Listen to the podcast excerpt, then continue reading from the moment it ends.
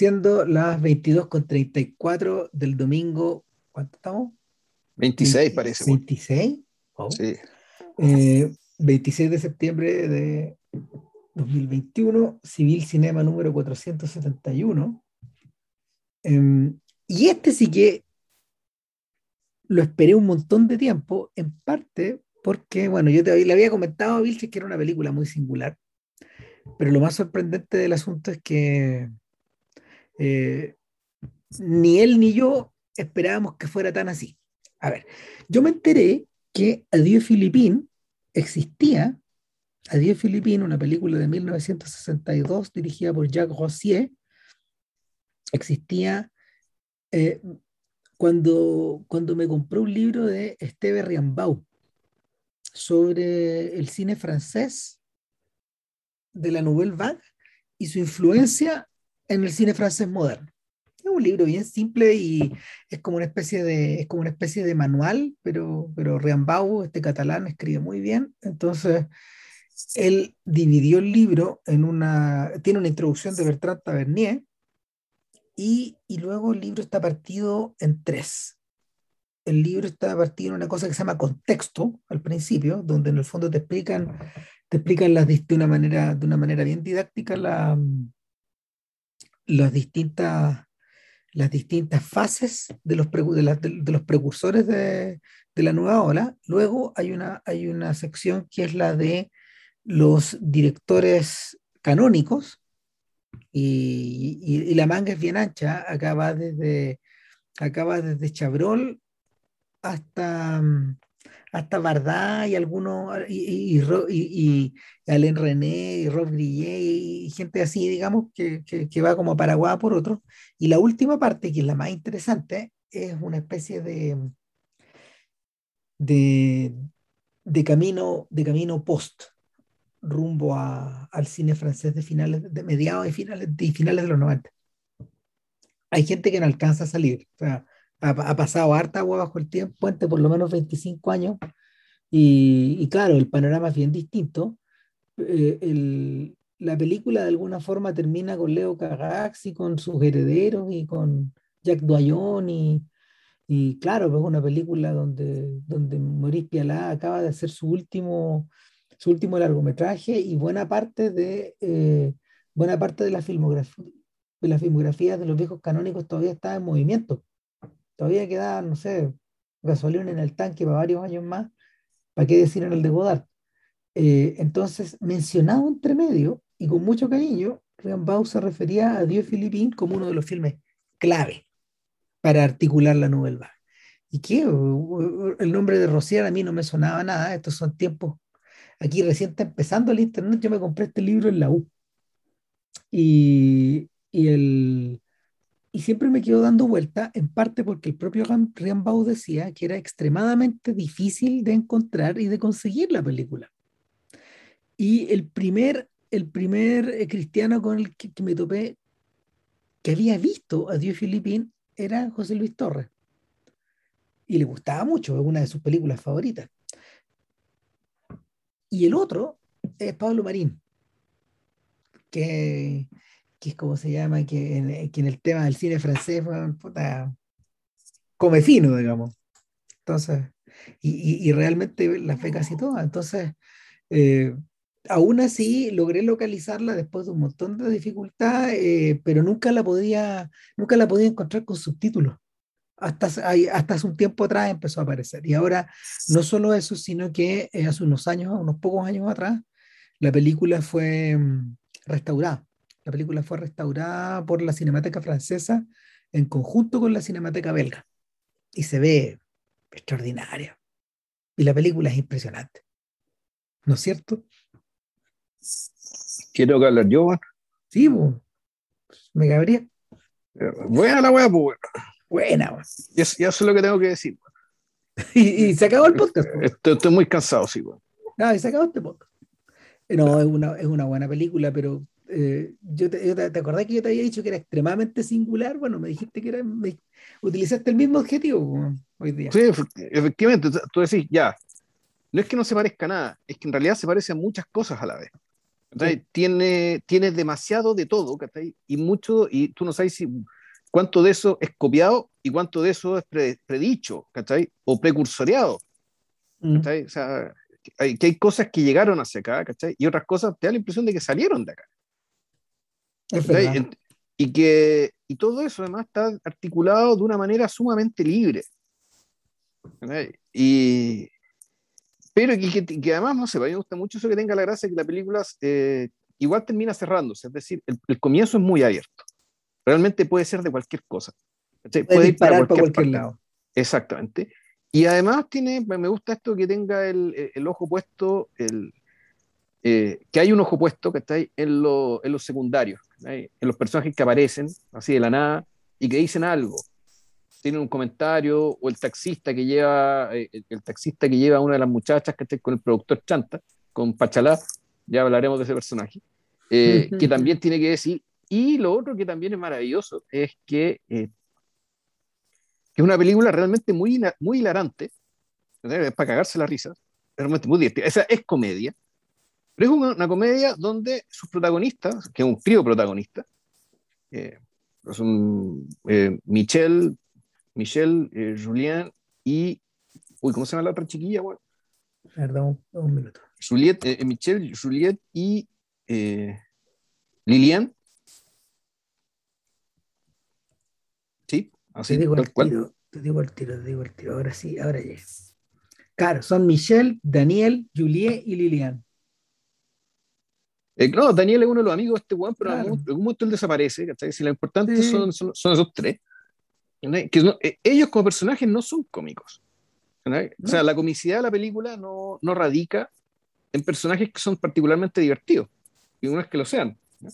Seguí lo, y lo interesante, ¿cachai? Y es como. eh, y algo que no sé si en la, en la Vague estaba, eh, estaba tan presente. Uno debe sí, en realidad sí. sí, el- los 400 golpes. Eh, la comicidad dependía en buena parte del cabro chico, digamos, tenía cosas divertidas. Tenía un rango mucho más amplio, naturalmente. Eh, pero sí, uno podría decir que había eh, eh, cierta situación cómica, digamos, que a partir de. El, uno, uno podría pensar entre el, el contraste entre lo que es y lo que debe ser. ¿ya? Y en esta película también se da mucho. se da mucho. Eso es básicamente a punta de montaje. ¿Cachai? O a punta de, eh, de abrir, de abrir una cámara, ¿no? de, de- que un personaje está hablando por teléfono él dice algo y como que la cámara se abre o se hace un corte y te muestra su- el entorno en el que está, desde dónde está hablando. Y, y claro, ¿cachai? Y, básicamente eso, es- está ahí el ridículo, está ahí la farsa. El, pero, y, y eso, eh, no que sea, no es algo permanente, pero yo creo que tampoco es algo secundario. Desde a mí la película me gusta mucho el, esto de que parece centrada en un, en un trío, en una especie de trío, que podría ser Lucy Jim, ¿cachai? está como el- uno podría tener una cuerda parecida, como la inglesa y el continente de Truffaut, ambas de Truffaut, digamos, que hizo después. Eh, pero, que el, pero que al mismo tiempo eh, se da el tiempo para mirar hacia afuera, digamos, hacia lo que pasa, y de manera, eh, de una manera que uno podría, que podría encontrar hasta parecida a la crónica de un verano. Entonces, a mí esa es otra, o sea, es otra energía que llegó a confluir esta película. El, a ver, ¿quién, quién es Jacques Rossier? Buena pregunta, uno no tenía idea, yo no sabía qué carajo es cuando, cuando vi la Claro. película. Bueno, Rossier hizo. A ver, Rossier eh, es uno de los tres supervivientes de la Nouvelle Sí, está vivo, Está vivo, Está vivo. está vivo. Y hizo noticia hace poco, ahí te voy a contar por qué. Eh, uno Weón, de los va- tres. es, es del 26, weón, va a cumplir 100 años, weón. Si eh, que que eso llega, te iba a weón. decir, eso te Sí, iba a po. decir. Eh, Rossier es mayor que estos locos. Eh, y eh, el, uno, como te decía, uno de los tres supervivientes. El otro es Godard y el otro es un sujeto que es de podcast también, pero que algún, esperemos llegar algún día, no sé. Luc Moyer. Antes que se muera, po. Claro, Lu- Luc Moyer es el otro. Es el otro director que, que es considerado por muchos el gran humorista de la novela. Ya. y, y el, y el más iconoclasta de todos y uno de los más chicos también.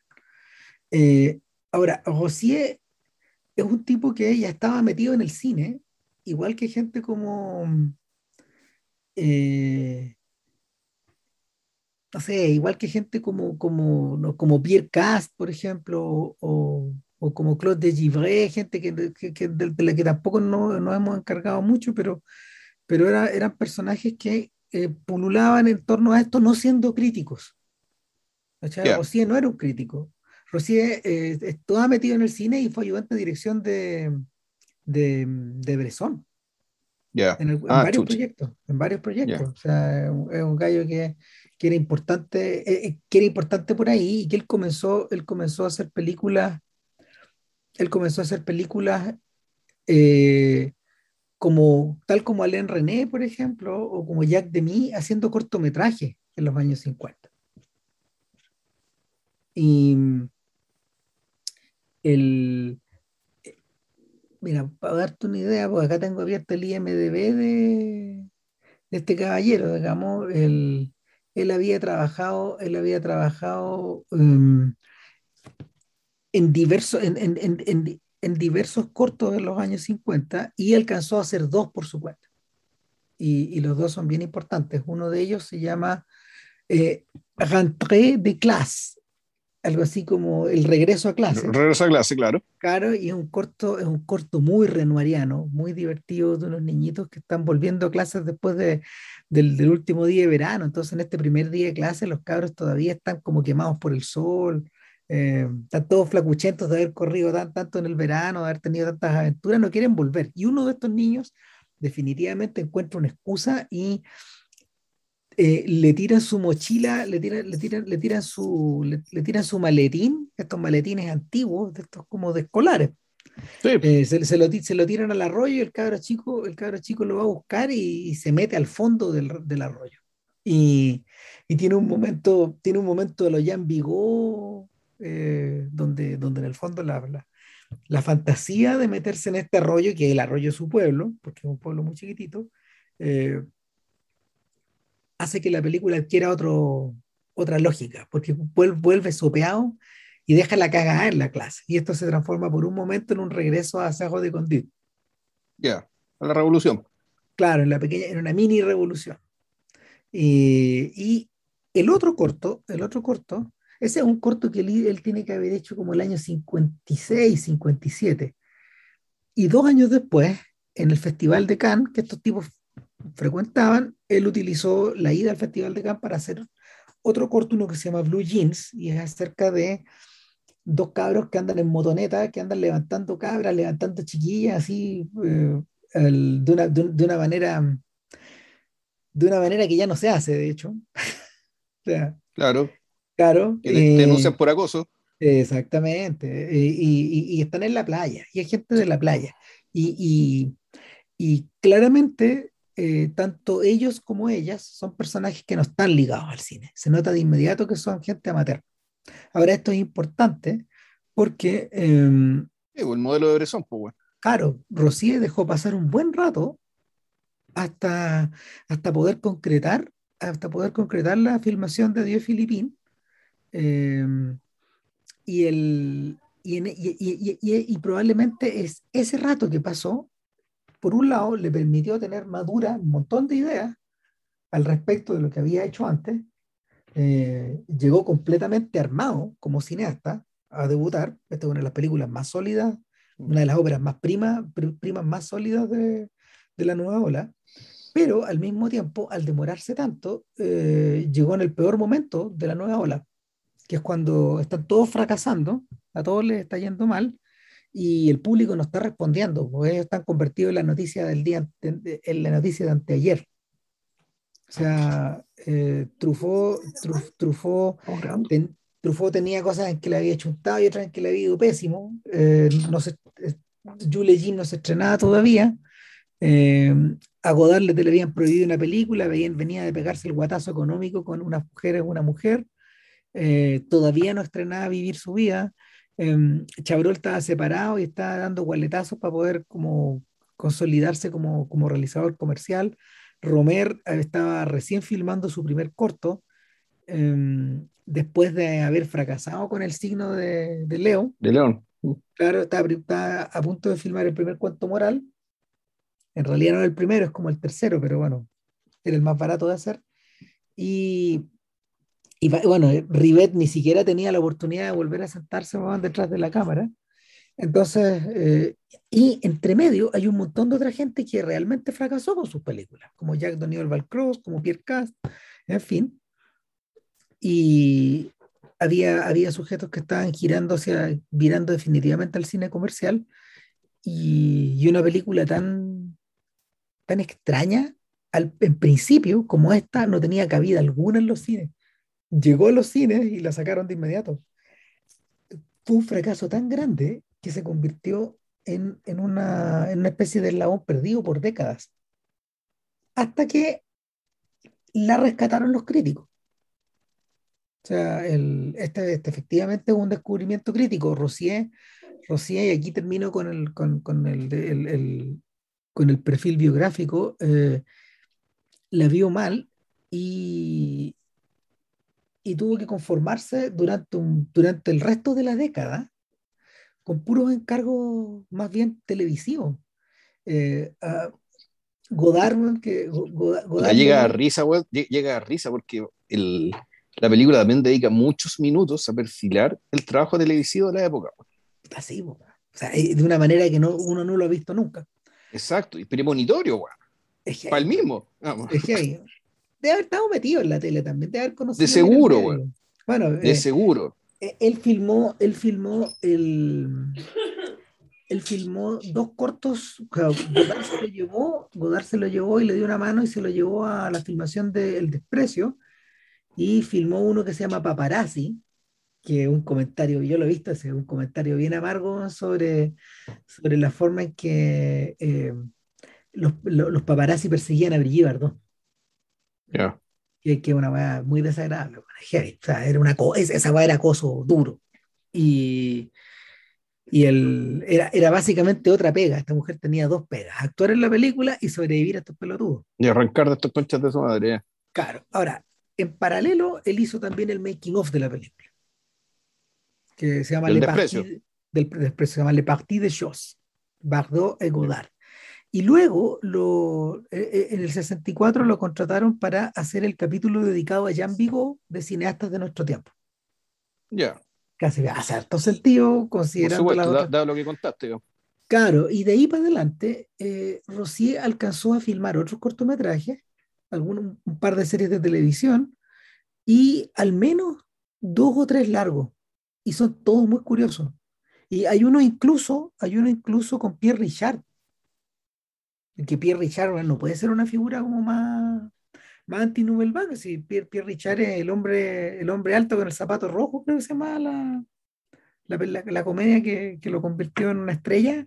Eh, él hacía filmes con Yves Robert y son, son cosas tipo más, están más cerca como de la casa, de, de la jaula de locas, de esas películas como, de esas películas taquilleras francesas. pues. Entonces, eh, cada una de estas, cada una de estas películas eh, quedó como, quedó como atrapada en las modas de, en las modas de otras épocas. Eh, el, el José ha visto, por lo me- creo que ha visto dos o tres. Yo no he visto ninguna de las otras, de, las- de los largos. Y eh, eh, creo que se llama El naufragio de la isla de la tortuga, ponte tú, la película que hizo con Pierre Richard. Y eh, bueno, hace muchos años Rossi está retirado y hace, hace unos, hace unos pocos meses se armó una campaña para que el viejo no lo echaran de eh, en la casa de reposo donde está viviendo, po, Ah, mierda, ya. porque ya está muy viejito y aparentemente eh, ya no tiene medios para mantenerse. O sea, me imagino que ni él pensó que iba a vivir tanto, ¿cachai?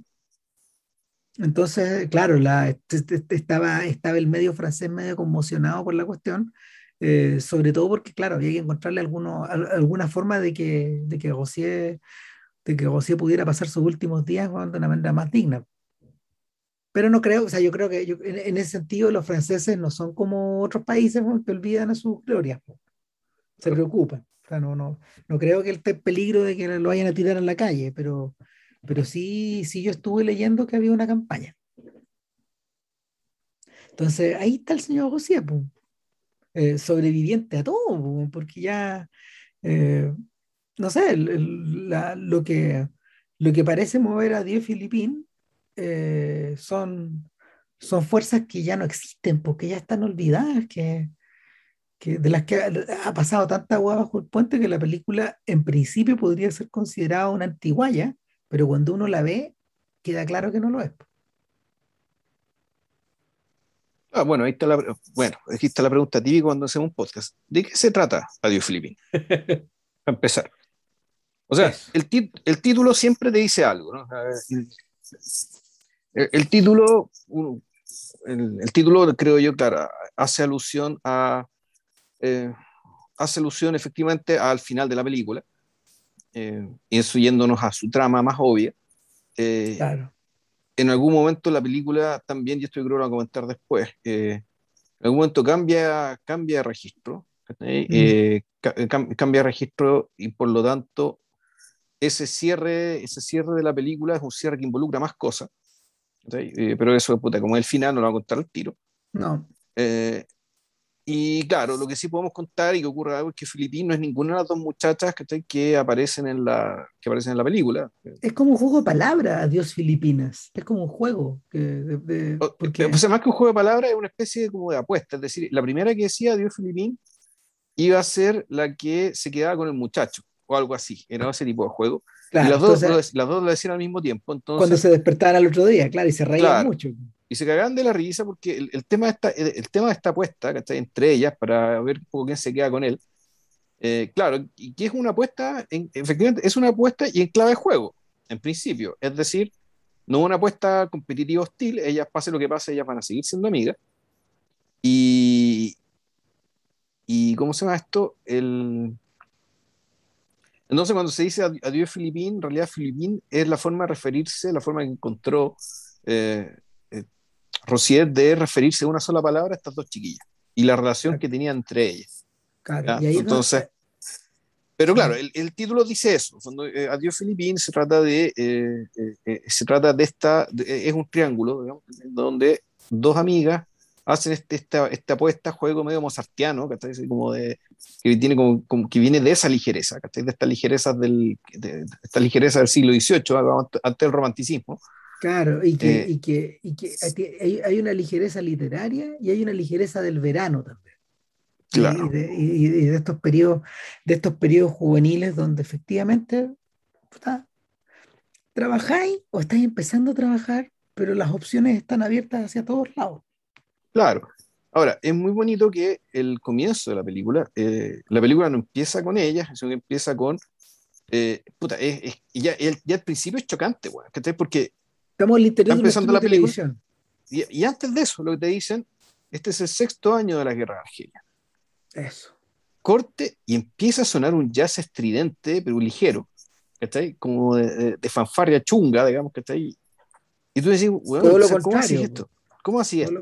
Cuando, cuando le hablamos de, de la comicidad generada por el contraste, y del absurdo digamos, que genera con ellos, o te empieza en el segundo, en, el tercer segundo de la película, que ya, ya te muestra estas cartas. Que esto se va a repetir, no, no, es siempre a cada rato, pero cuando aparece se nota, digamos, se nota mucho. Y entonces, puta, está esta, está esta orquesta en un estudio de televisión y de repente empiezas a seguir un cabro flaco, ¿cachai? Que hay con, puta, de nariz recta, con un bigotito, ¿cachai? Igual su buena pinta, ¿cachai? Con jopo. Y la empezamos a seguir ahí, puta, haciendo un guan de la cámara, agarrando cable, claramente el loco trabaja ahí. Y resulta que en algún momento tiene que ir a buscarse, puta, un, un, camarógrafo le dice, oye, weón, puta, se, no escucho bien, abuelo, que estoy grabando, tu audífono es tan malo, voy a ir a buscar otro camión. Y como él, esa era su pega, digamos, que otras cosas, puta, tiene que partir al camión. Y cuando sale a, a, buscar el audífono del camión, puta, se encuentra con dos chiquillas que está ahí. Eh, hay cuatro, hay cuatro chiquillas que están en la puerta. Claro, y hay dos que están como con las que les consulta y como que se hacen lindo. Y, y, muy bonitas las dos, muy bonitas y fueron elegidas eh, claramente por eso. O sea, la película también descansa mucho en el atractivo de ambas. Y en el atractivo de él también. O sea, eh, en, ese sentido, en ese sentido el, el, filme no es, no es inocente. Ahora, yo habiendo trabajado en radio, te puedo decir al tiro que eh, estas chicas que están como esperando en la puerta son figuras que es un arquetipo al final de, de personaje. Que pues están, a la radio llegaban, por ejemplo, dependiendo de, como yo trabajaba en una radio donde, donde había distintas emisoras, Claro, por ejemplo, había una donde había que estaba destinada a cabros más chicos que, que tú veías llegar escolares que venían del colegio, por ejemplo. Y llegaban los cabros chicos al, al cuento. A la salida del colegio te encontrabas que estaban en las tardes Part- esperando. no partían sé, a para la radio, claro, gente de la FMG, en fin, y, y al final esas caras resultan conocidas para uno porque tú los veías y no sé, toda la semana, un par de veces al mes, entonces, eh, y claro, ellos están en su mundo, y mientras uno, mientras uno, por ejemplo, estaba recibiendo a los, a los músicos o a distintas, o a distintas, o a los entrevistados, en fin. Entonces, claro, estos pasaban directo, pero estos se quedan, los otros se quedan afuera. ¿Cachai? Ya. Y, y claro, entonces este cabro va, sale y entra, entra en, les mete conversa. Hay dos chiquillas que eh, le dicen, no, estamos esperando otra cosa.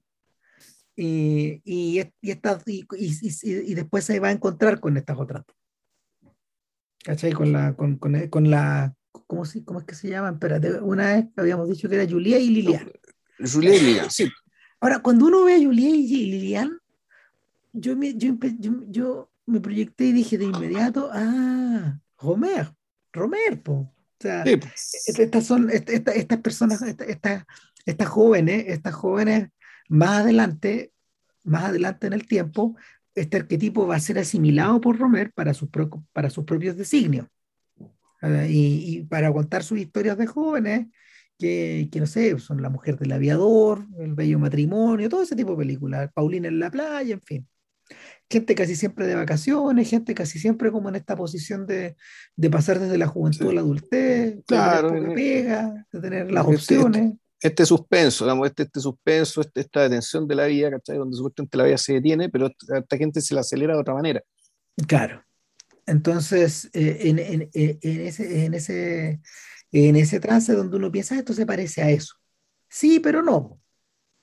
Claro. Sí, pero no. El, pero, y lo que pasa, bueno, ¿por qué estoy contando esto? Porque el primer, el primer acto es una cosa. Eh, que, que básicamente eh, a partir de esta historia empieza la apertura. Entonces nos enteramos, por ejemplo, que, y ahí la historia empieza, la, la película efectivamente empieza a abrirse. Entonces conocemos a los amigos de, de Michelle, ¿cachai? que son cuatro pelmazos que andan ahí juntando plata para comprarse un auto. Y tú dices, bueno, ya estoy Viteloni. Estos son los, estos son los cuatro inútiles, dando vueltas, Claro. haciendo puras tonteras, bueno, a- a- que, que- quieren comprar un auto y después resulta que la cosa se abre más todavía cuando van y se encuentran con un amigo que viene volviendo de la guerra. Claro. Y, y uno, y él lo lleva a almorzar con su familia. Y con la familia empieza, empieza la conversación absolutamente aleatoria que ya me acordé, bueno, esto es crónica de un verano. Pero improvisada por la actuación. Están hablando de la actualidad, están hablando, Claro. están hablando de la actualidad, de la guerra, de las responsabilidades, de meterse a trabajar y todo así. de- del Bueno. cambio generacional, bueno, ¿cachai? Claro. Y bueno, y aquí un pequeño paréntesis. ¿Qué es lo que hace de inmediato a esto singular? Que este, este cambio, este- esta, esta, sucesión de, esta sucesión de escenas tan heterogéneas, que por ejemplo, cuando, como yo vi Blue Jeans, yo dije, a estos cabros están en la misma. Eh, eh, Rosier en el fondo está reelaborando esta idea de andar levantando pololas en la playa o de andar carreteando con el fin de semana con los amigos, en fin, eh, sin hacer nada muy en particular. Eso está ahí. Pero por otro lado, esta otra escena a la que se refería recién JP, eh, el, cumple otra función, te saca el filme de ese contexto, lo mete en el mundo de Francia y lo mete, tal como tú decías, eh, por la cola de Le Jolime o de Crónica de un verano. Exacto. El mundo de Jan Ruch y el mundo de Chris Marker, del joven Chris Marker, y, y que y, y era un mundo en el que, en el que, esto, en el, en el que estos posmodernos de la, de la nueva ola eh, en principio no tenían mayor interés. Ahora, que, ahora como, como he dicho en, poca, en podcasts anteriores, acá con la Ale estamos revisando las distintas películas. Vamos en la, ahora logramos llegar al 62.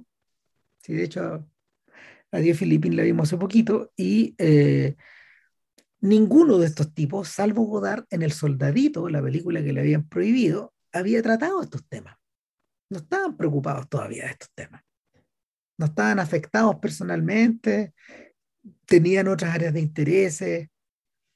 En algunos casos era, era, era cinefilia más declarada, en otros casos. Sí, sí no, y, y, y, aparte que yo, yo, creo que también está el tema del que el impulso de ellos era un impulso iconoclasta contra cierto tipo de cine, pero no haciendo otros temas, sino hacer los mismos temas, pero de otra manera. Claro. Sí, pues esa es una observación importante, sí.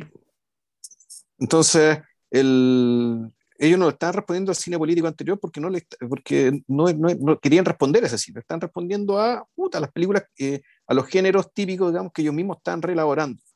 Claro, y, el drama, el policial, el, el, el, noir, bueno, no sé.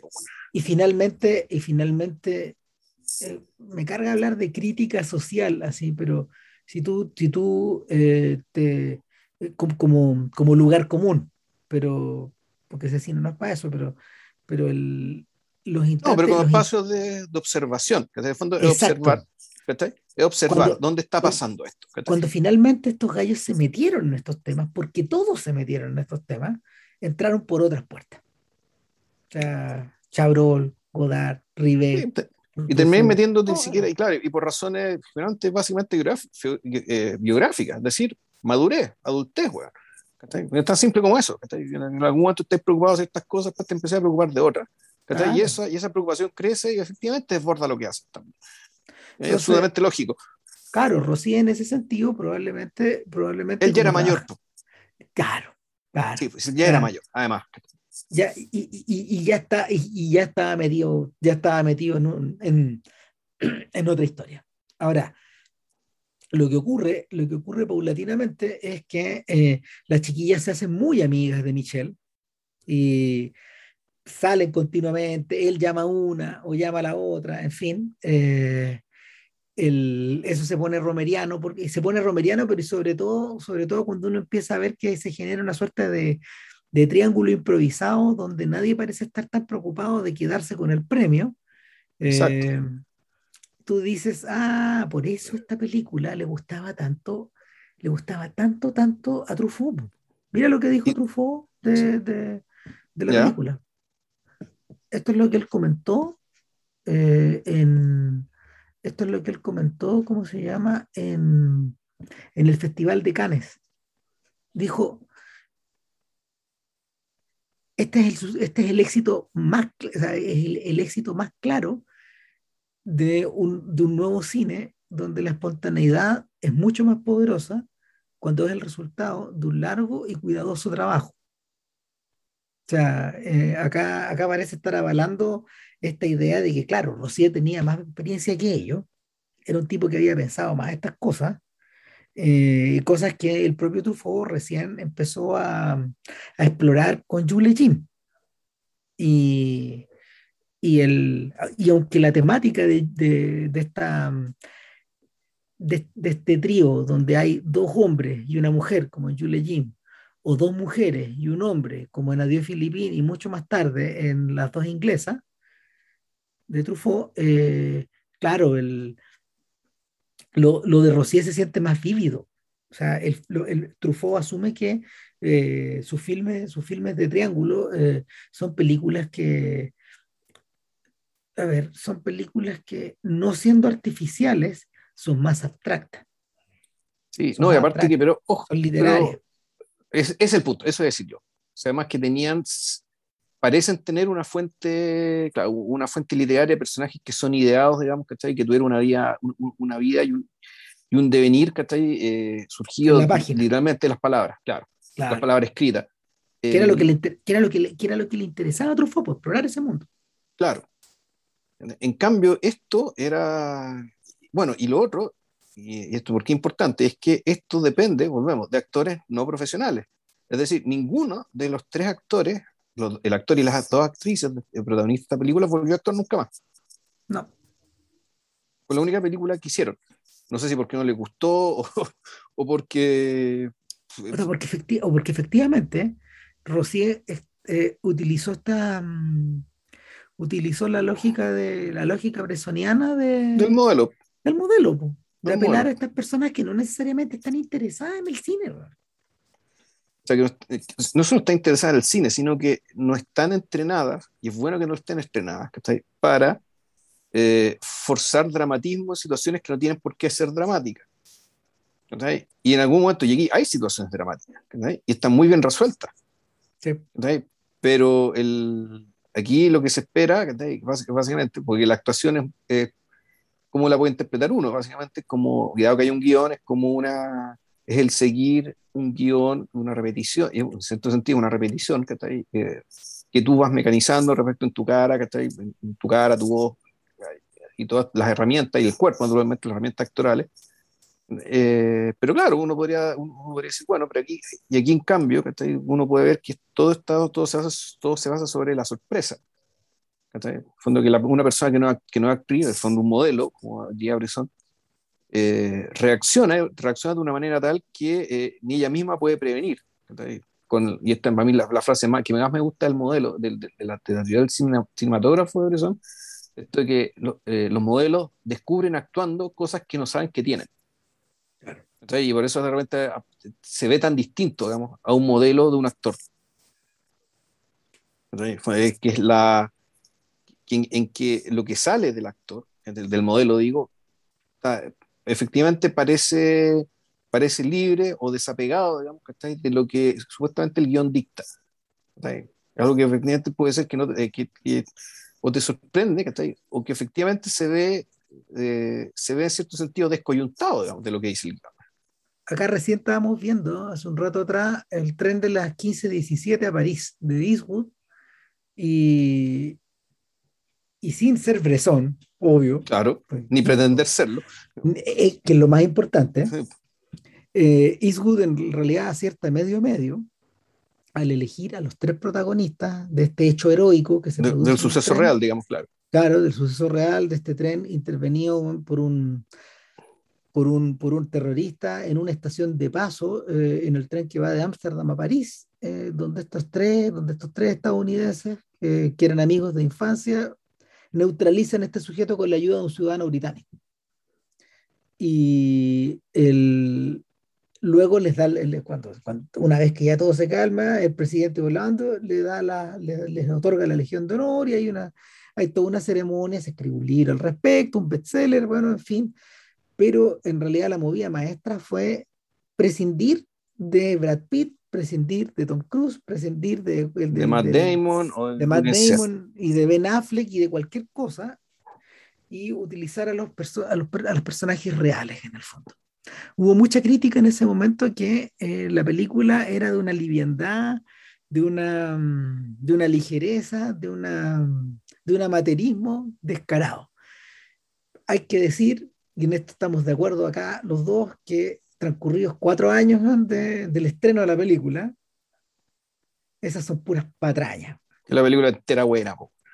Es una tremenda película. Precisamente por eso, porque, porque ahora viéndolo, viendo, concentrándose en las actuaciones en realidad, eh, si es que se puede llamar eso actuación. Sí, porque en el fondo lo que están haciendo es un, ejercicio, lo, de ellos es, bueno, habría que preguntarles, ¿ah? eh, si el objetivo era que básicamente apelar aquí al recuerdo, que en fondo también una, una técnica de la actuación, lo que se llama el recuerdo emotivo. Es decir, que, el actor, eh, las emociones que interpreta, supuestamente las saca de su propia vida. Entonces, entonces, si tiene que llorar o está muy triste, puta, los actores se acuerdan de cuando se murió su abuelita, cuando se le murió el perro, hay saber uno. Y efectivamente, la, la, la, emoción es la misma, solo que, claro, de otra fuente, ¿eh? por otra fuente y por otro hecho, pero básicamente para efectos de lo que te pide la trama, sirve. Entonces uno podría decir, bueno, la relación que tiene la persona protagonista con lo que está interpretando de todas formas es distinta a lo que tendría un actor bien entrenado como los que acabamos de nombrar.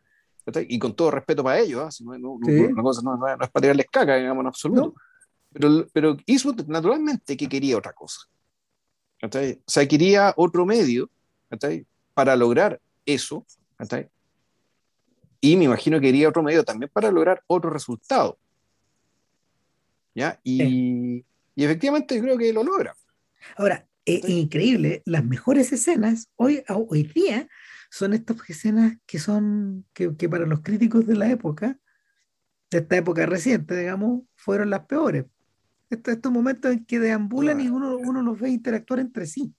Claro. Son impresionantes. Son increíbles, porque, porque la, porque claro, e, es una película que está, que está, que está despojada de, que está despojada de toda pretensión de falso dramatismo o de dramatismo a los Hollywood. Acá hay un discurrir nomás. En el fondo. un discurrir son estos cabros que están de vacaciones, ¿cachai? Y Eh, son cabros que tienen un lazo, un, un, como dicen los gringos, el bond, tienen un vínculo. Y ese vínculo, claro, parece, parece ya, ya un vínculo fuerte por ser veteranos de guerra. Eh, el vínculo se va estrechando, estrechando, pero claro, con las diferencias de, de, personalidad, con diferencias de perspectiva, diferencias de origen.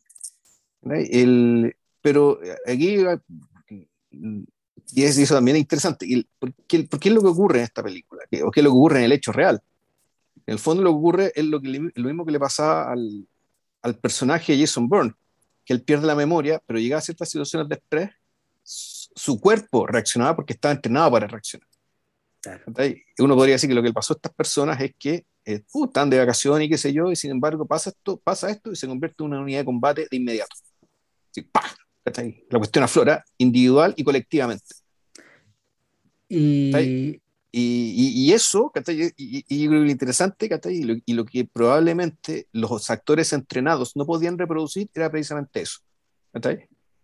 La, la, conversión inmediata, automática, digamos, de un civil en volver a convertirse en una unidad de combate, volver a, de, volver a convertirse en, un, en, una fuerza disciplinada, digamos, ¿cachai? para lograr un objetivo concreto. Claro, tú podías, eh, en el cine existen otras formas de reflejar ese lazo o sea, y, qué bueno que mencionaste a Damon y bueno, nos acordamos de, de Affleck porque ellos tienen ese bond. Claro. Cuando están en pantalla. Que tampoco, que claro, y ellos, lo, ellos lo han utilizado, no sé, en serio, en Chuca, con Kevin Smith, con, con Gas Van Sant, eh, en distintas lógicas.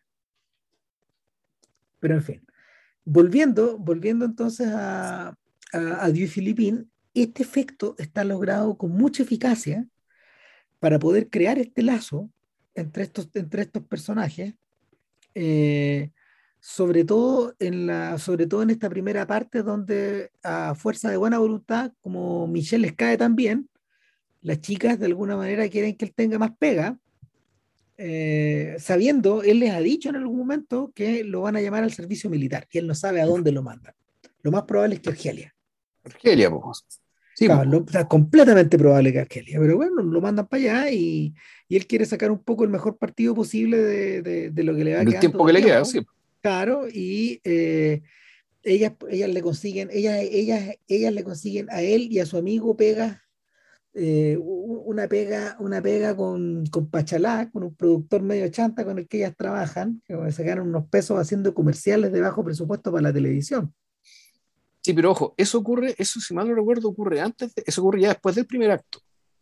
¿Por qué? Porque yo, me refiero al primer acto. Lo que pasa es que el, primer acto es que está muy marcado y ese quiebre no se vuelve a producir después.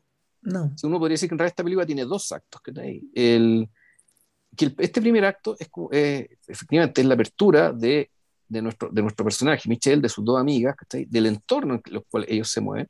Y en algún momento también te muestra el entorno de ellas. Y ellas básicamente son tan amigas que están siempre en la casa de una de ellas que parece que vive con sus papás, pregunto los menciona, y se están preparando para salir, una, una muestra se va y se queda la mamá, se queda ella con la mamá y la mamá dice, pero ¿qué hay a hacer? ¿Qué estáis saliendo? ¿Qué, qué, te estáis vistiendo así? Y, y ella le responde, mamá, esto es una nueva generación. ¡Pum! Negro, pantalla negra. Muchos segundos. Y aquí termina el primer acto de la película un poco, un poco con esta, una especie de declaración. Es interesante, que, es interesante que Rocier lo plantee en un momento donde la propia generación, esta nueva generación está bajo cuestión. ¿Qué pasa? Que no es la suya, además. No, no, claro que no, no es la suya. Si este es un señor que está mirando de lejos de alguna forma, o tal vez de cerca lejos, porque al trabajar en televisión veía el desfile de estos cabros que hacían de asistentes o de camarógrafos o, actrices o actores, eh, gente que entraba y salía. Eh, una cosa de interesante, porque a Michelle le toca, a Michelle le toca estar en las grabaciones, la película comienza con un, la película, y no lo habíamos mencionado, comienza con una, con una sesión de jazz de una orquesta que es real. Sí. Que es real. Todos tuvimos fulano, tuvimos fulano de tal en el programa, estuvo súper bueno. Efectivamente, la orquesta es fulano de tal, un tipo que era bien famoso en la época. El que existía, que aparece en los créditos todo el cuento. Exacto. Y, el, y en paralelo, por ejemplo, en algún momento, más adelante, a él le toca participar en, estas tele, en, estas, en esta cosa que a, los franceses les gustaba tanto, que eran las teleseries históricas. De estas que utilizó Raúl Ruiz para hacer su petit manual, su, su, pequeño manual de historia de Francia, que son teleseries históricas que se transmitían algunas en vivo y otras grabadas.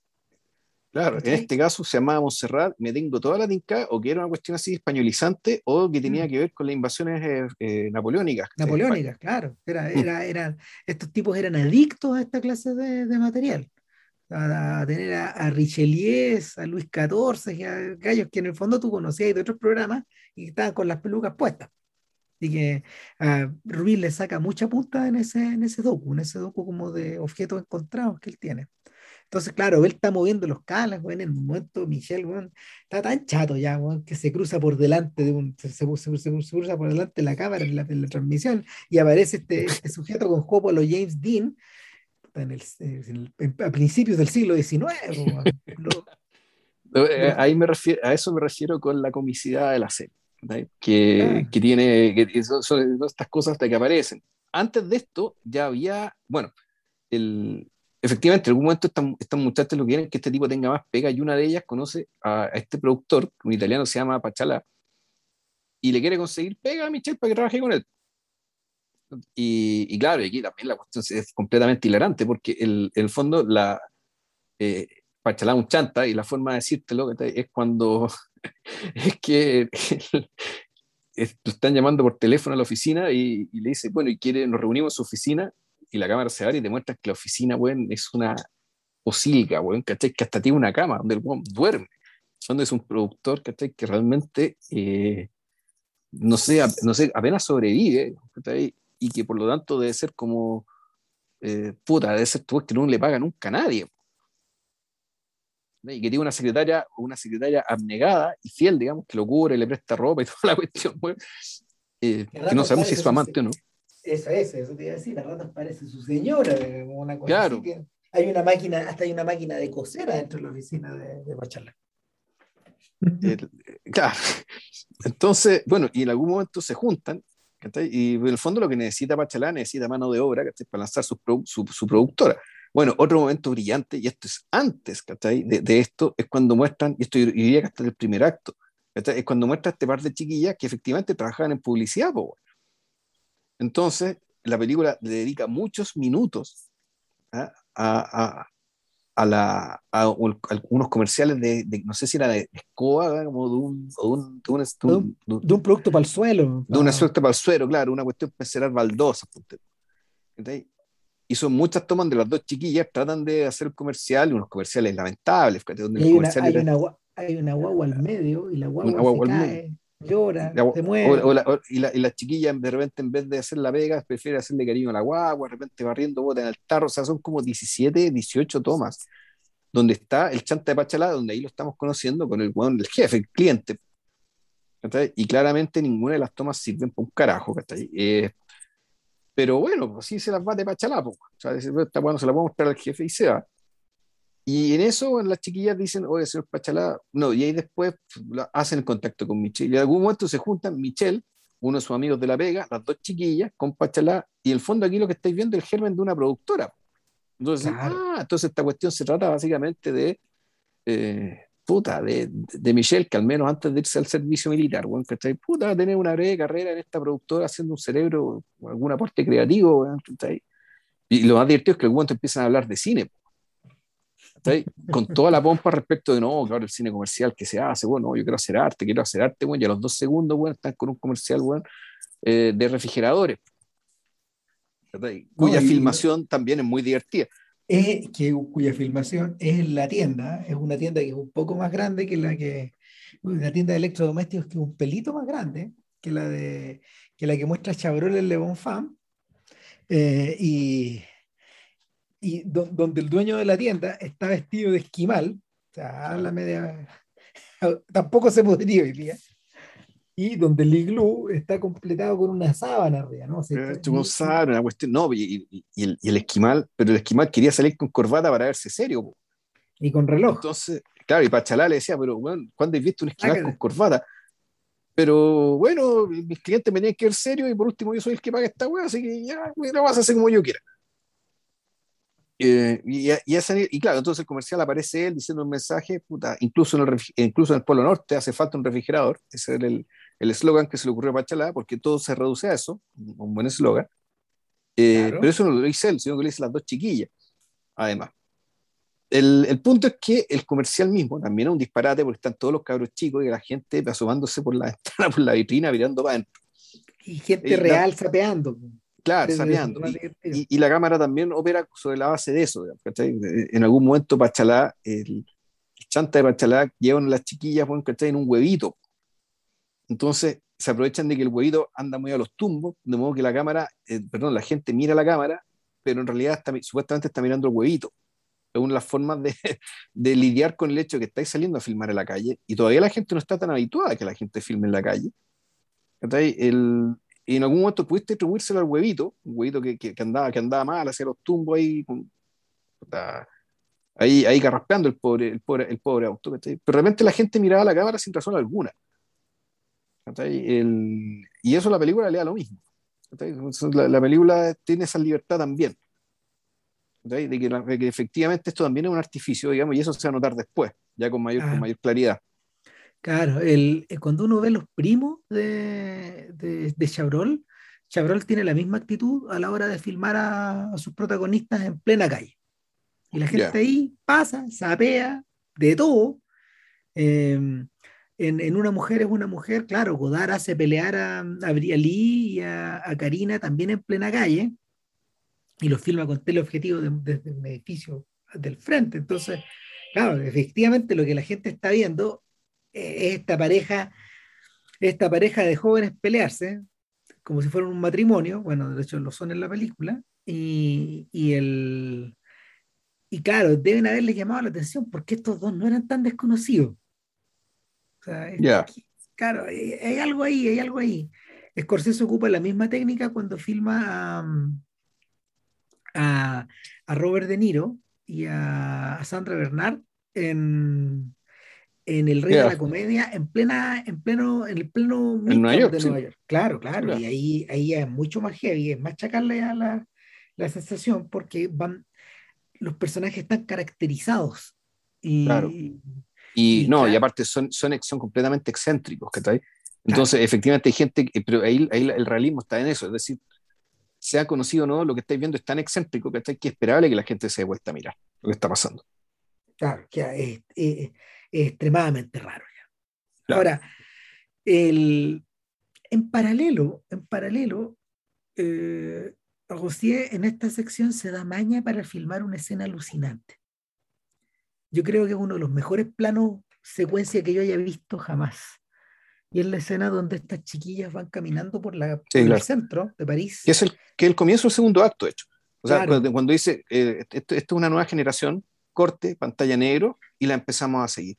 Claro, vamos viendo para dónde iban, digamos. Exacto. Y la cámara sigue y sigue, y ves, ves, ves pasar, ves pasar grandes, chicos, viejos, eh, afro, asiáticos, y tú decís, chuta, lo que estamos, eh, estamos viendo pasar la comedia humana acá.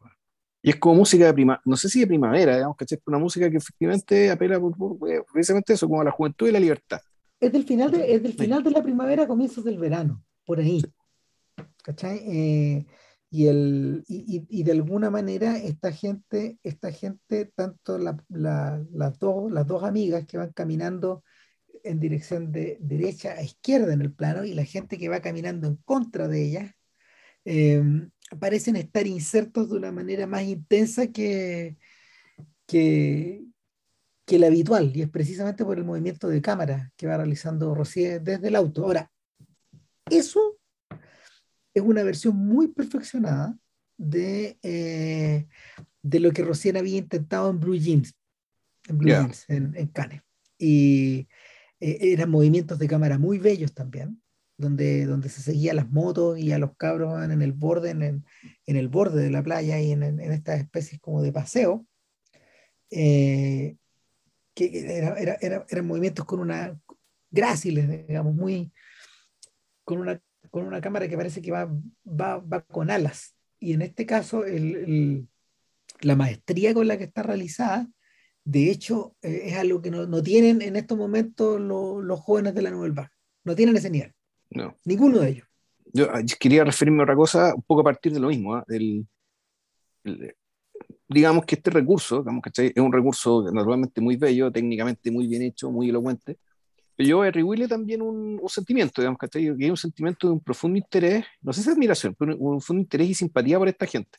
Es decir, sí. Rosier habla de otra generación, habla de otro lugar, pero completamente les presta ropa. ¿sí? Les presta toda la ropa a, a, los cabros. ¿sí? Les presta el ropero completo, en términos así como de personajes, no sé si morales, pero sí personajes interesantes, ¿sí?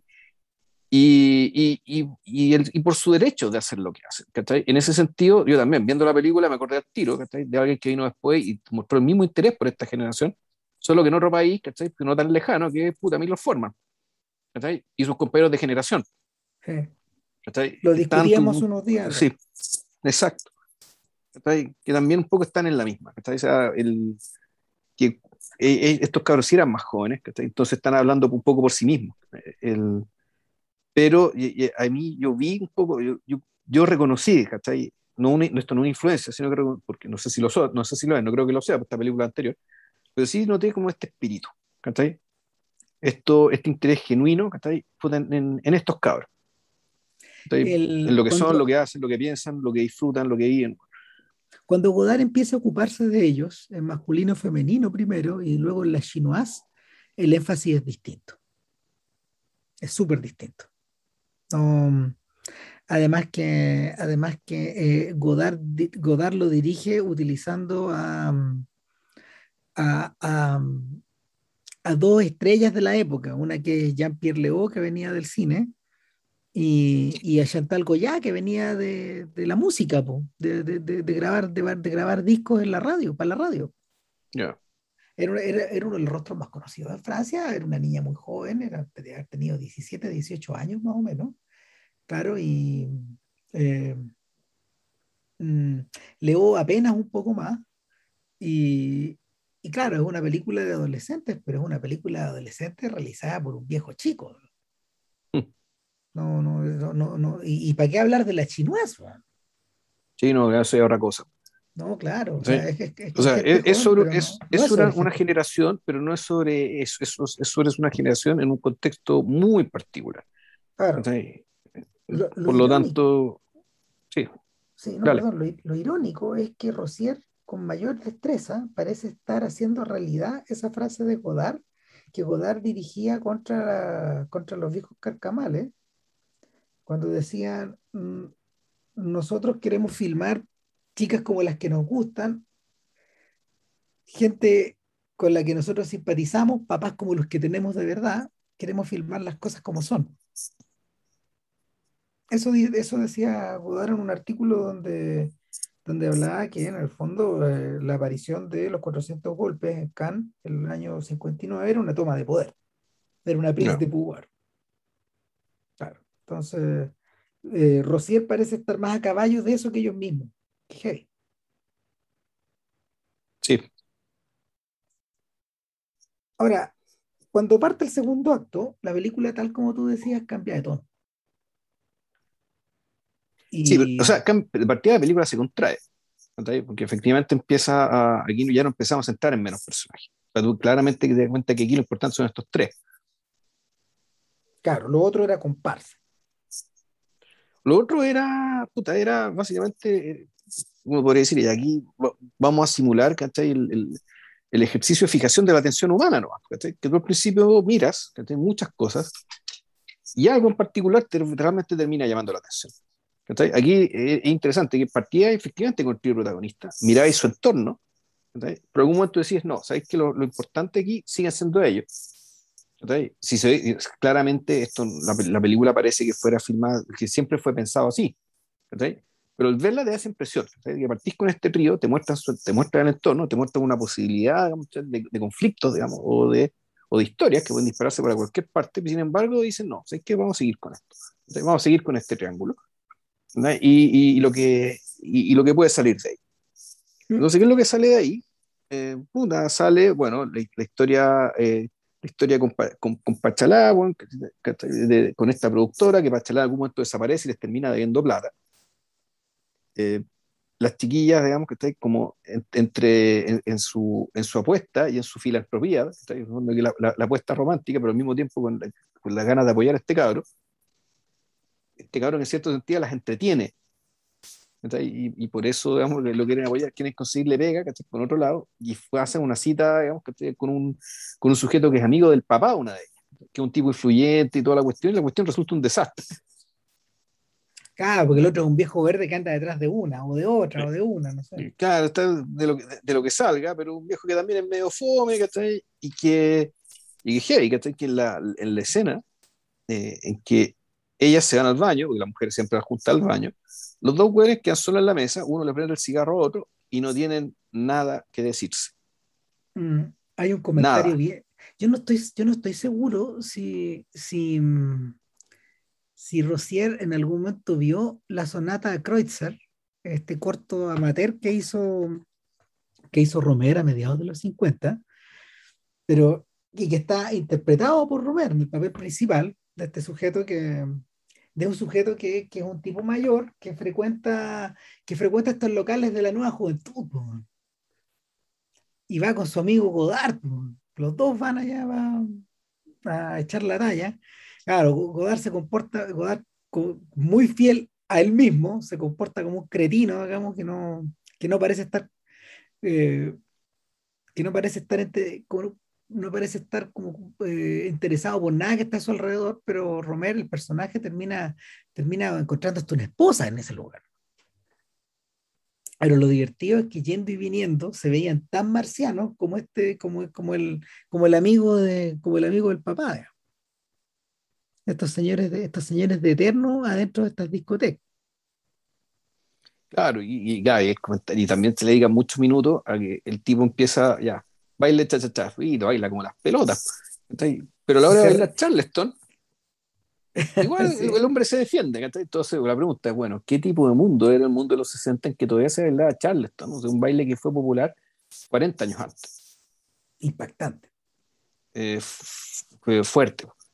O sea, es un mundo, eh, yo creo que representa un poco esta lógica, esta lógica igual de estagnada que, por ejemplo, tiene, tienen los tienen los medios masivos hoy día respecto de...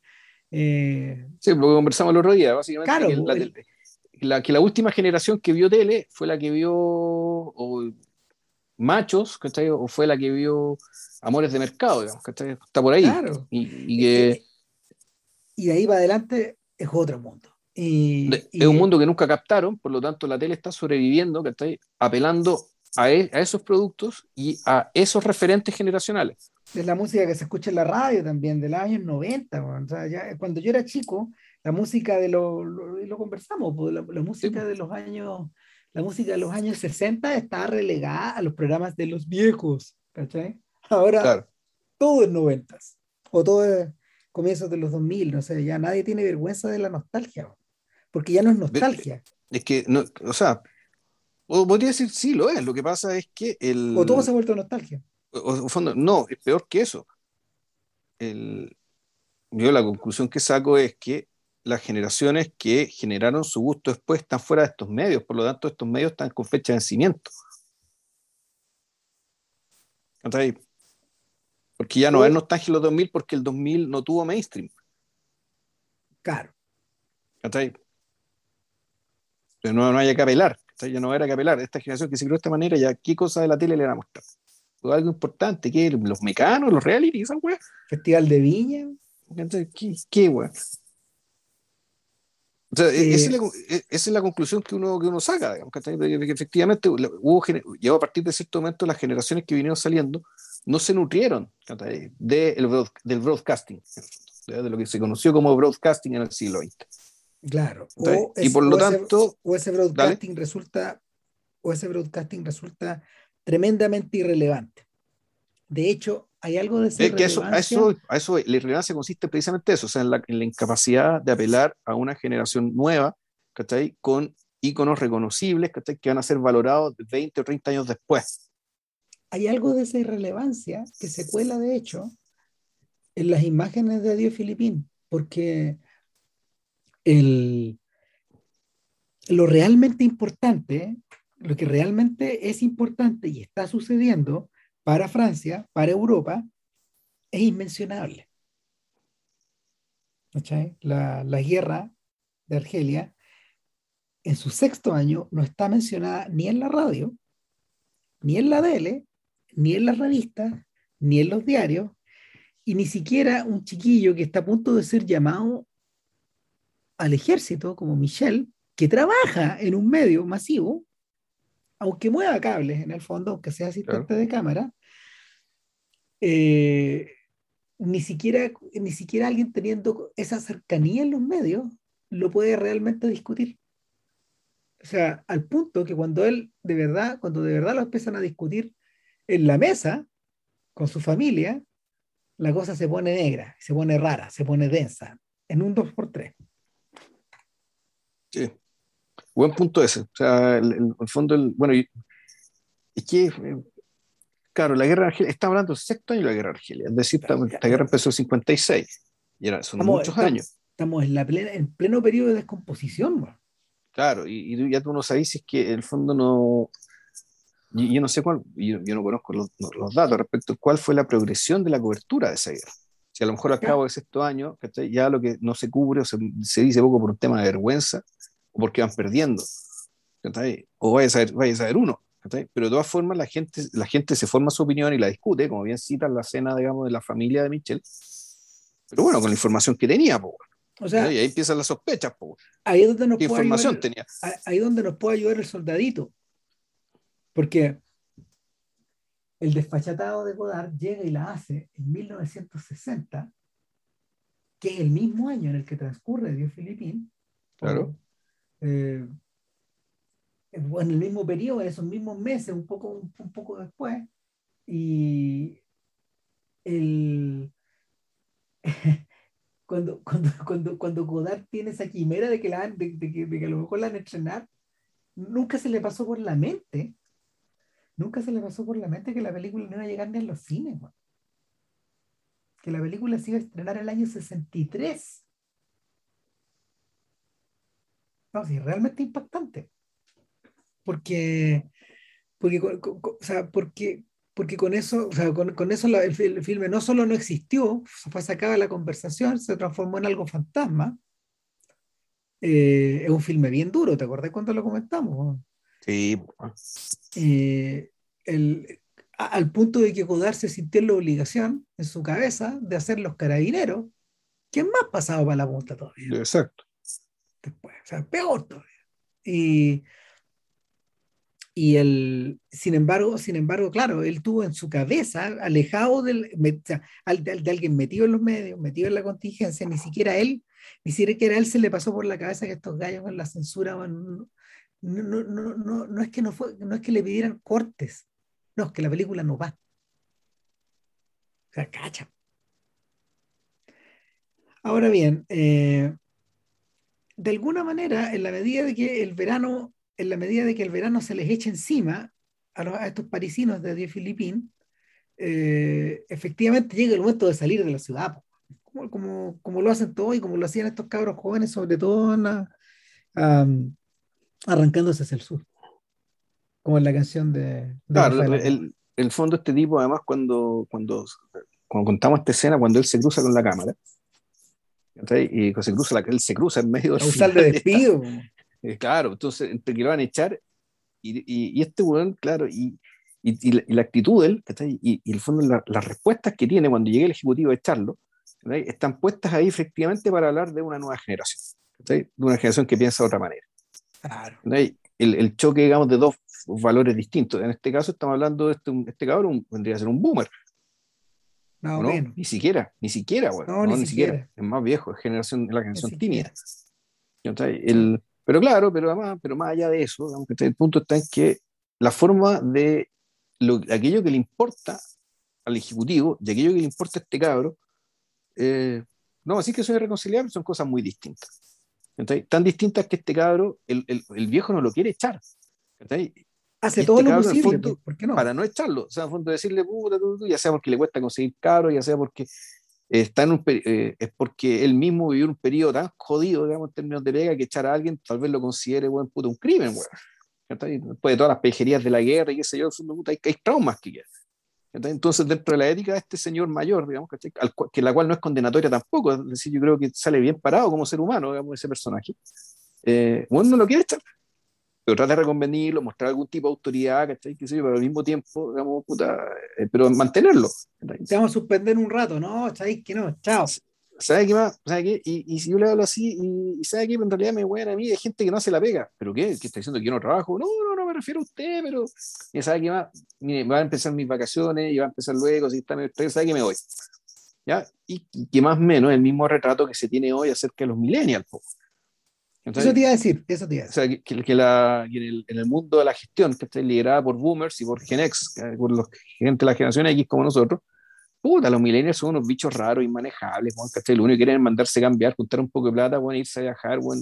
Entonces, ellos tienen una ética de trabajo, digamos, y de vida también, que efectivamente no es que sea indescifrable, ¿cachai? Para la generación mayor. Es, es, que intolerable, digamos, ¿cachai? Porque es impredecible. Tú necesitas gente que se quede en cierto tiempo porque la agua funcione. No podéis generar, no, no podéis generar cuadros, eh, cuadros que puedan responder a la, al, al, ¿cómo se llama? a la, a, una, a la suerte de burocracia interna que las generaciones que formaron esto se dieron a sí mismas. Claro. Claro. Entonces, este, Entonces cabro... este, este, cabro se va, dice, ya, sabe que me voy, corte, y puta, nos encontramos con que estos hueones están en Córcega. Una, en una playa X, digamos, después nos enteramos que es Córcega. Claro. Eh, nos enteramos que es Córcega porque dicen, bueno, viene llegando de Marsella una micro, ¿cachai? Y la micro dice Bastia, ah, ya, esta es Córcega. Eh, y me, me, llamó la atención mucho que el, puta, la gente estaba disfrazada, era como una especie, era, eran como estos resorts temáticos, digamos, ¿cachai? Que supuestamente hay en Jamaica, bueno, en el Caribe, pero pobre, ¿cachai?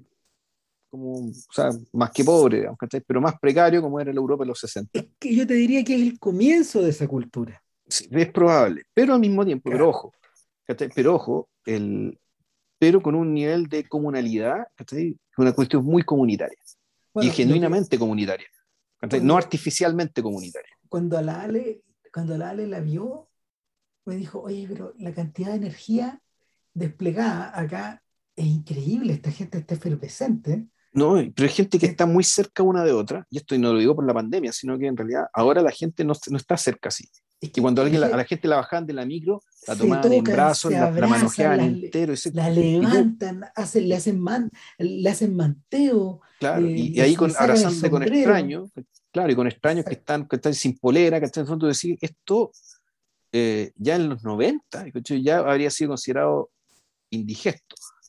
Claro, entonces, o invasivo eh, de, tu, de, tu, espacio, del concepto ahora, este de tu espacio propio.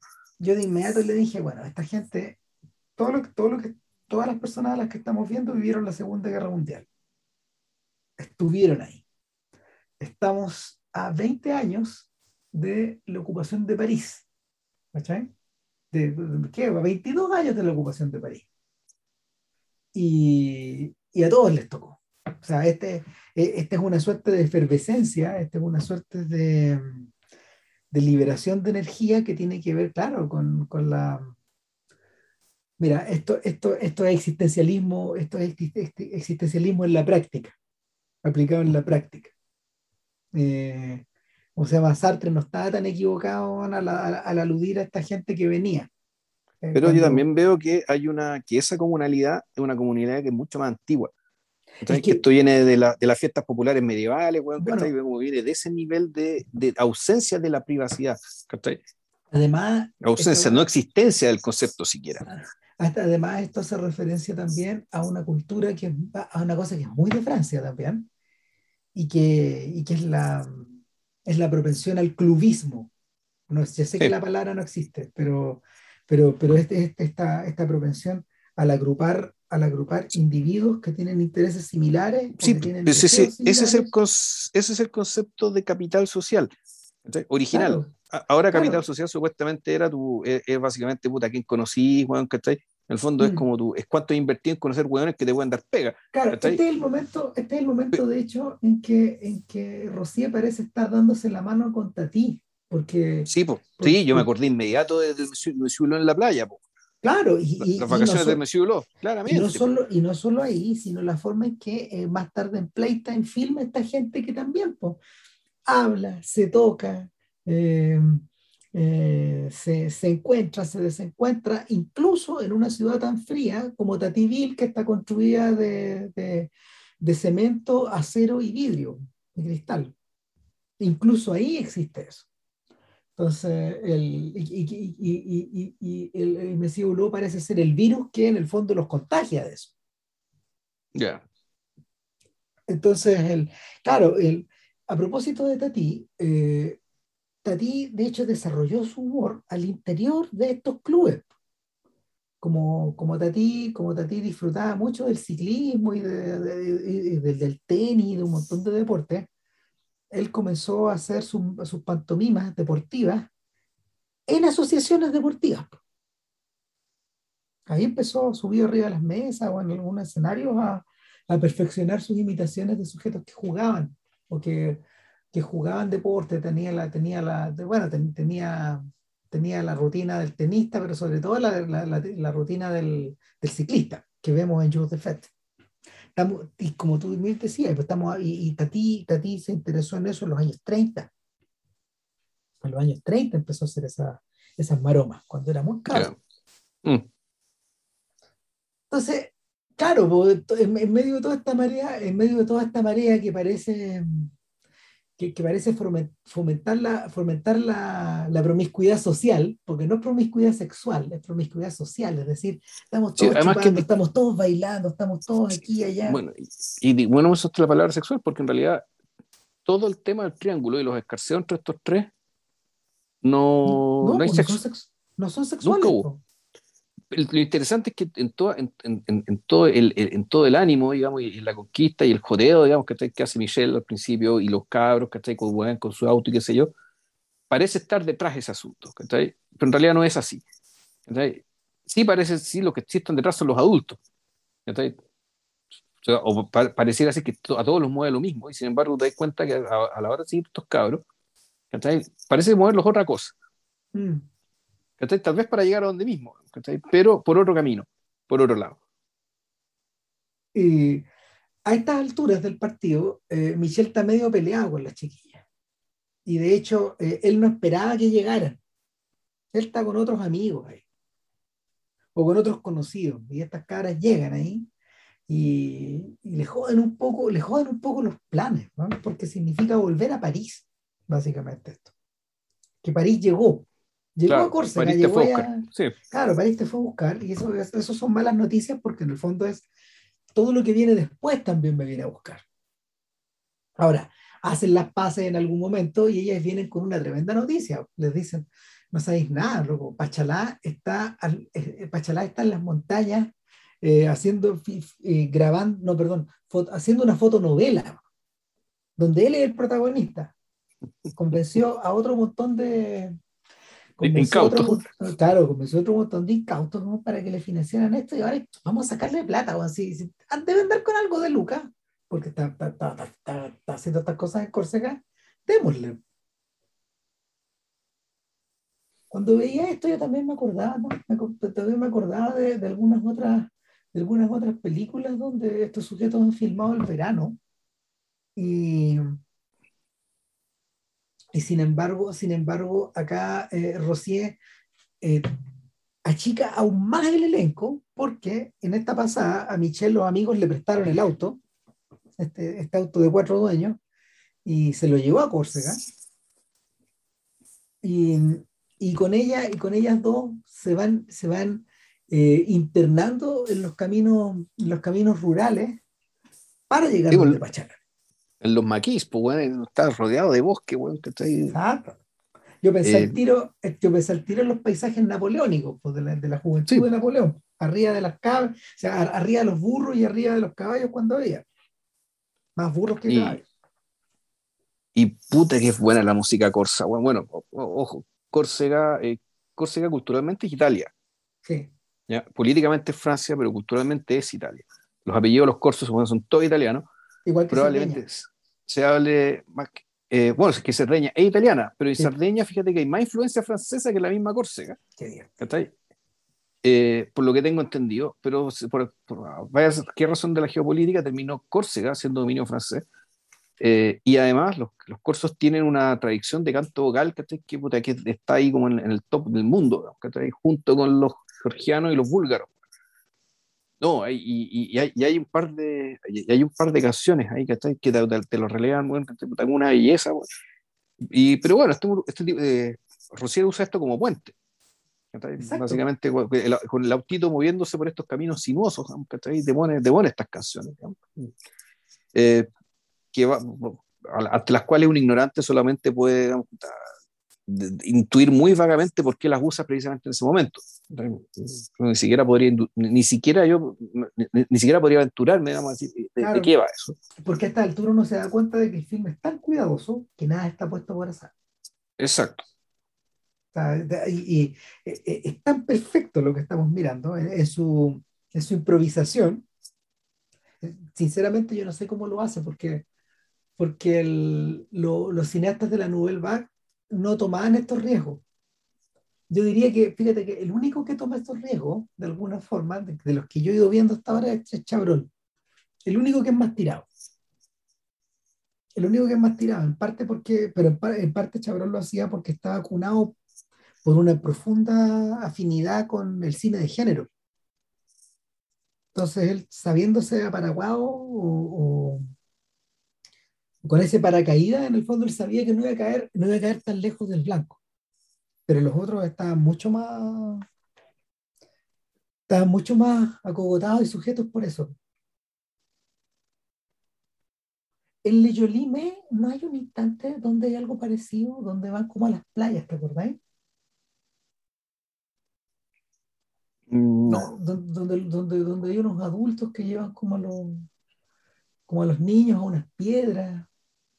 No, yo me acuerdo que hay una escena en no, Crónica de un verano, hay una escena que se van, que se van a la playa. es que la familia se va a la playa. Pero ahí, eso ahí claro, claramente es parte del experimento. en cierto sentido y, está, y, está, Jan Rush y está Morán que, que, van a la playa con esta gente y si bien, si bien, no, si bien no filman bacanales, digamos, como las que hemos visto antes en, en, en, en, en Adiós Filipín, ah, está este mismo espíritu. Sí, claro, lo que, pero el, es el mismo espíritu, pero recordando que el caso de en el caso de, de, de, Hush, que está aquí, claro, este es un experimento y por lo tanto el, hay que ver, que está ahí, dado que es un verano, el verano también transcurre en la playa, por lo tanto, y es un, es un entorno nuevo en el cual estas personas tal vez actúen de manera distinta, interaccionen de manera distinta.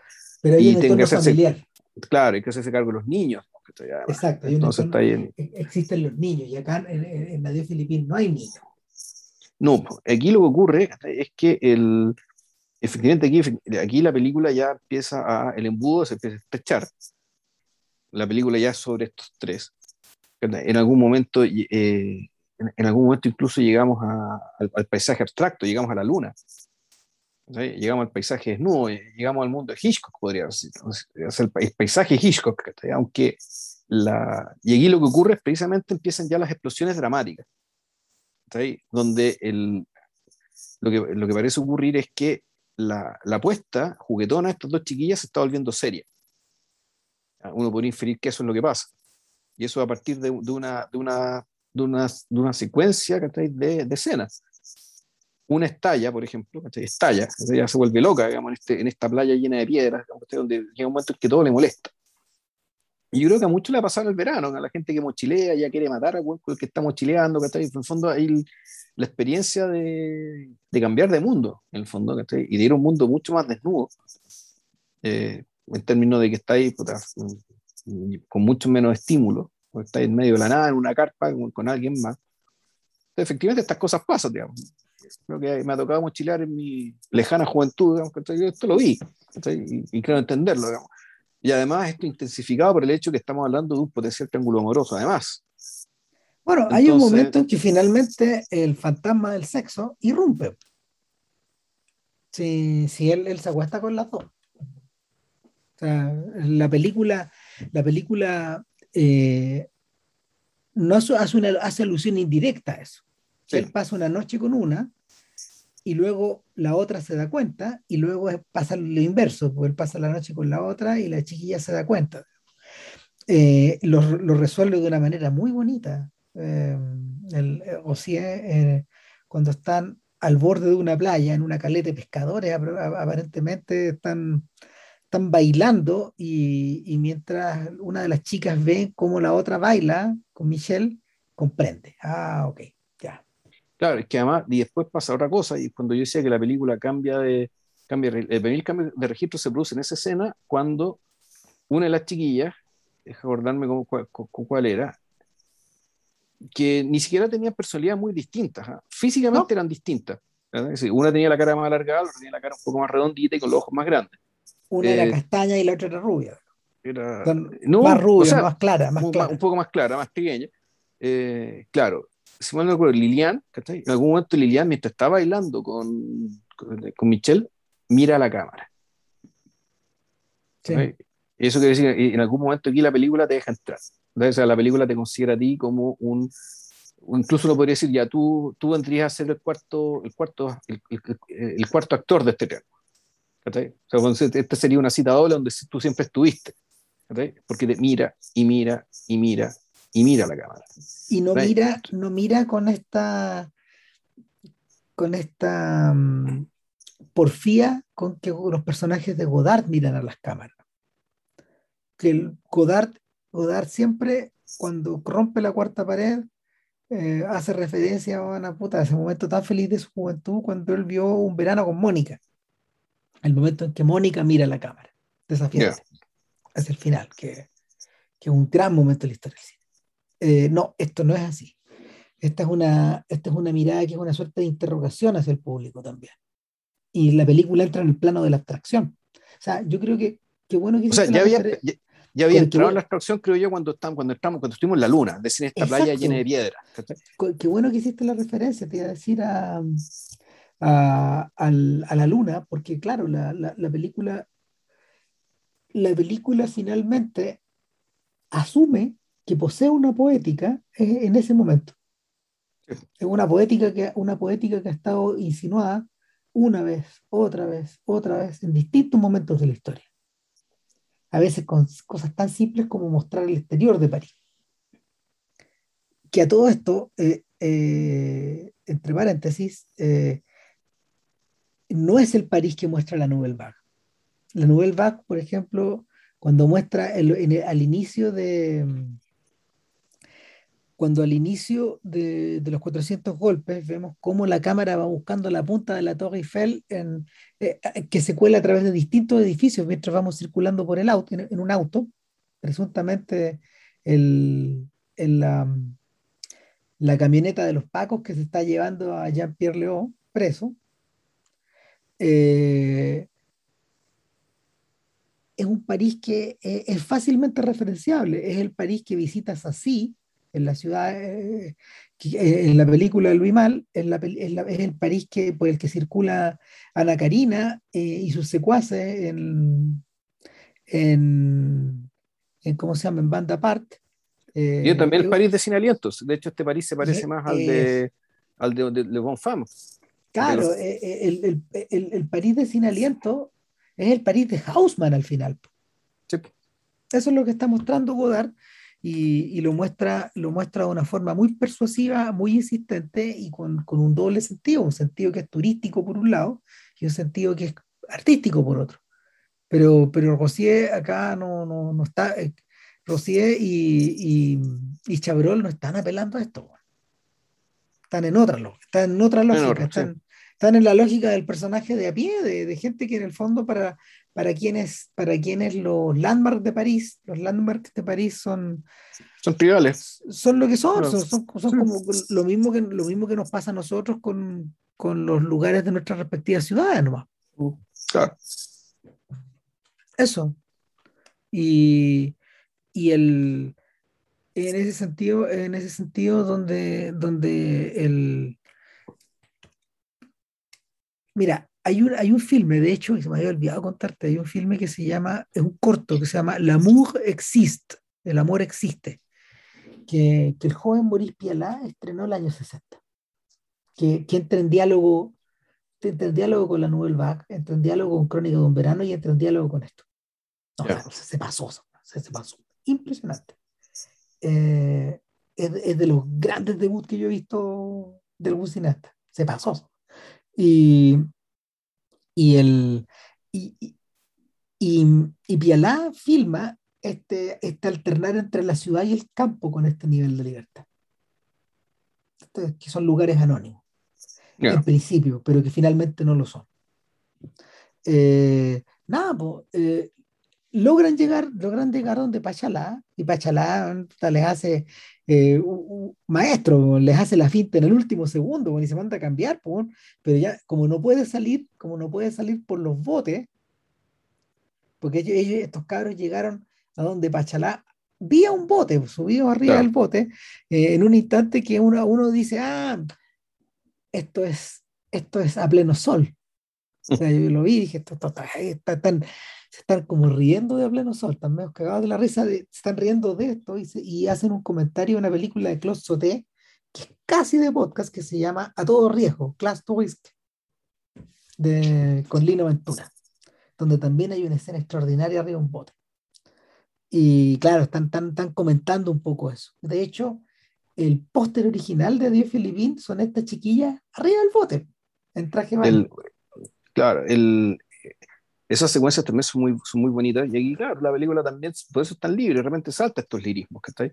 Cuando ella está en el bote, ¿cachai? Pero con se las siluetas, el sol de fondo y con música, ¿cachai? Y, con, y volvemos, y es interesante el hecho de también ser una música que apela a la libertad y la juventud, digamos, ¿cachai? Diciendo que ellas van a cobrar plata, ¿cachai? Pero la música te dice que en realidad están jugando, el juego sigue, que el fondo esto de la plata en realidad no importa. esta es la excusa, esta es la itaca, es la excusa para el viaje. Sí, claro. Y que el viaje siga. Ah. Y que no pare, que no pare, porque, porque, sí, porque en la medida que el viaje no pare, eh, Michelle no se va a la guerra. Claro. En el fondo, eh, eh, esa es la muerte que se está evitando. Claro. El, de hecho, una, vez que, una vez que se arranca Pachalá por los cerros, no pudiendo arrancarse por el agua. El, el, lomo, el lomo de mula, Claro. Y ahí volvemos, la, la comicidad de esta película. Claro, ridículo, porque claro, Pachalá, eh, bueno, él está interpretado por un director, productor y guionista que se llama Vittorio Caprioli. Él, ¿no? él es un personaje que eh, desarrolló una carrera paralela, son más de 100 películas. Sí, larguísima, güey. No, gigantesca. Y, y bueno, tú te acordabas en la mañana que, claro, él es el policía y él es en el fondo el fascista oculto en Sací, el enemigo, finalmente. claro, este, este, ser que se disfraza, aparece y desaparece en distintas formas. Claro, pero él también, él también, no sé, apareció en películas, mira, apareció en El General de la Rovere, que es esta película de Rossellini. Ya. Eh, él, él, trabajó también en, a ver, eh, a ver, a ver, a ver, en Tout va bien de Godard, más adelante. Ya. Eh, en El Mesías de Rossellini. En, El Magnífico, esta película que tanto que produjo Belmondo, que tanto le gustaba a Belmondo, porque que, era, era, parte como de, El Magnífico, una de estas películas serie B de balazos y, chicas bonitas y, jugando un poco en el metido arriba del circo de James Bond, digamos, riéndose de eso. Ah, entonces, pero, pero al mismo tiempo, este señor tiene una carrera tan larga que actuó con Totó en Italia. ya. Claro, imagínate. Hay de todo, hay de todo. Sí. Su última película es del año 90. Se pasó. En fin, eh, nada, una vez que, una vez que se le escapa Pachala, eh, hasta ellos mismos parecen perder la, energía. Y, este, este embudo, este embudo finalmente se, estrangula. ¿Por qué? Porque, porque estando en una de estas ciudades, a, Michelle finalmente le llega la llamada. Claro. La realidad no alcanza, que es el tópico del que hablamos fuera de podcast en, permanentemente, permanentemente en estos últimos días a, raíz de una, a raíz de una serie de hechos infautos que, que, que no mencionaremos acá. No, eh, fondo el tópico es la realidad. Ninguno muy, ninguno muy grave, pero... O sea, algunos sí, pero no nos tocaron a nosotros. Eh, claro. Pero entonces el tema es que la realidad te alcanza. Y, y, aquí a Michelle la realidad la alcanzó. claro. El, el, el, largo brazo de la, de la conscripción hace que el loco tiene que volver. O sea, tiene que volver. Tiene, cuatro días para presentarse en Marsella. Claro. Corta. Y, claro, y Córcega está, uno dice, ya, está en el Mediterráneo, está cerca de Francia, bueno, igual tenéis que cruzar, tenéis que tener un barco grande para llegar, no, no llegar. Resulta que el barco estaba ocupado, así que tuvieron, ya, corte, porque esto funciona mucho con corte, corte. Y nos encontramos con el, el puerto, con, una, con un ánimo muy parecido a la escena de la playa y la micro, esta corporalidad, esta cuestión llena de gente, que parece, parece un poco un carnaval, pero no es un carnaval. Eh, haciéndose a Dios. Diciendo, diciéndose a Dios, donde Michelle, Michelle se sube, se despide de beso de una de, una de otra, digamos, y ahí se, se despide de Filipinas, es decir, de las dos.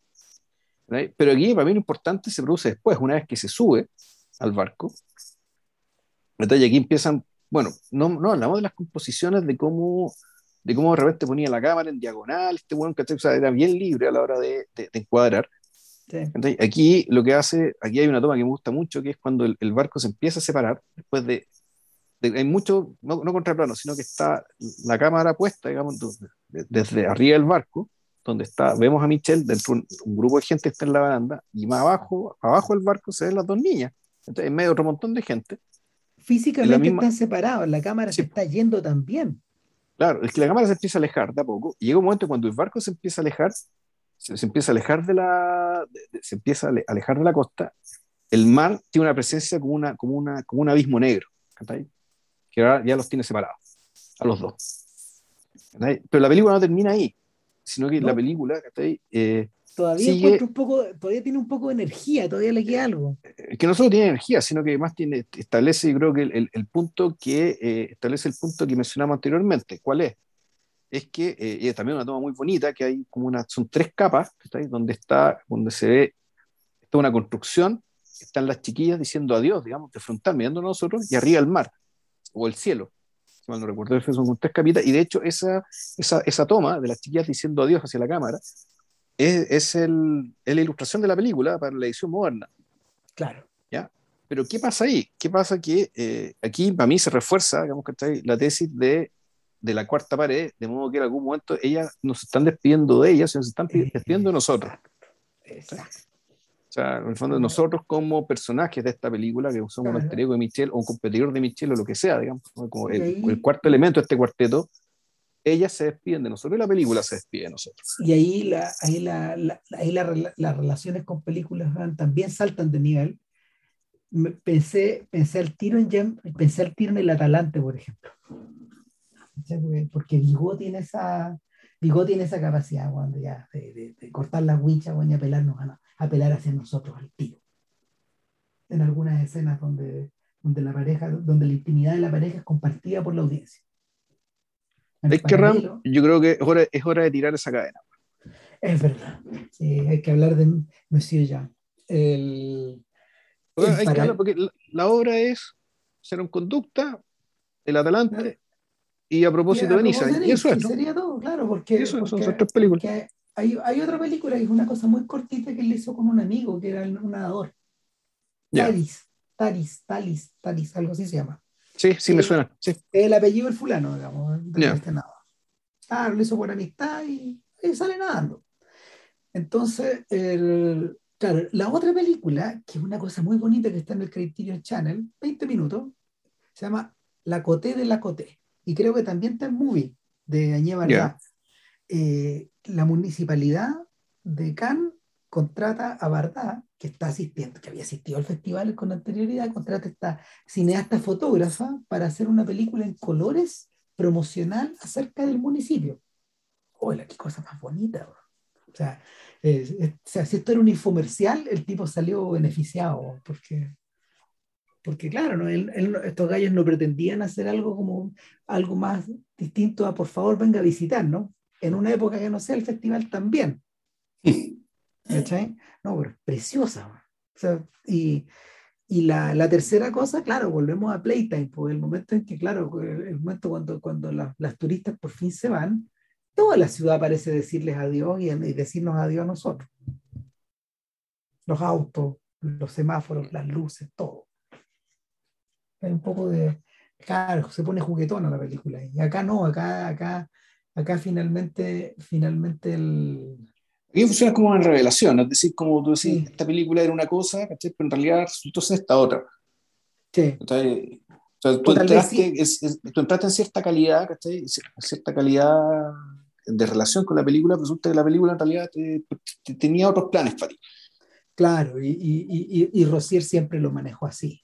Él siempre supo. No, qué, qué, qué peliculón. Pero, sí, no.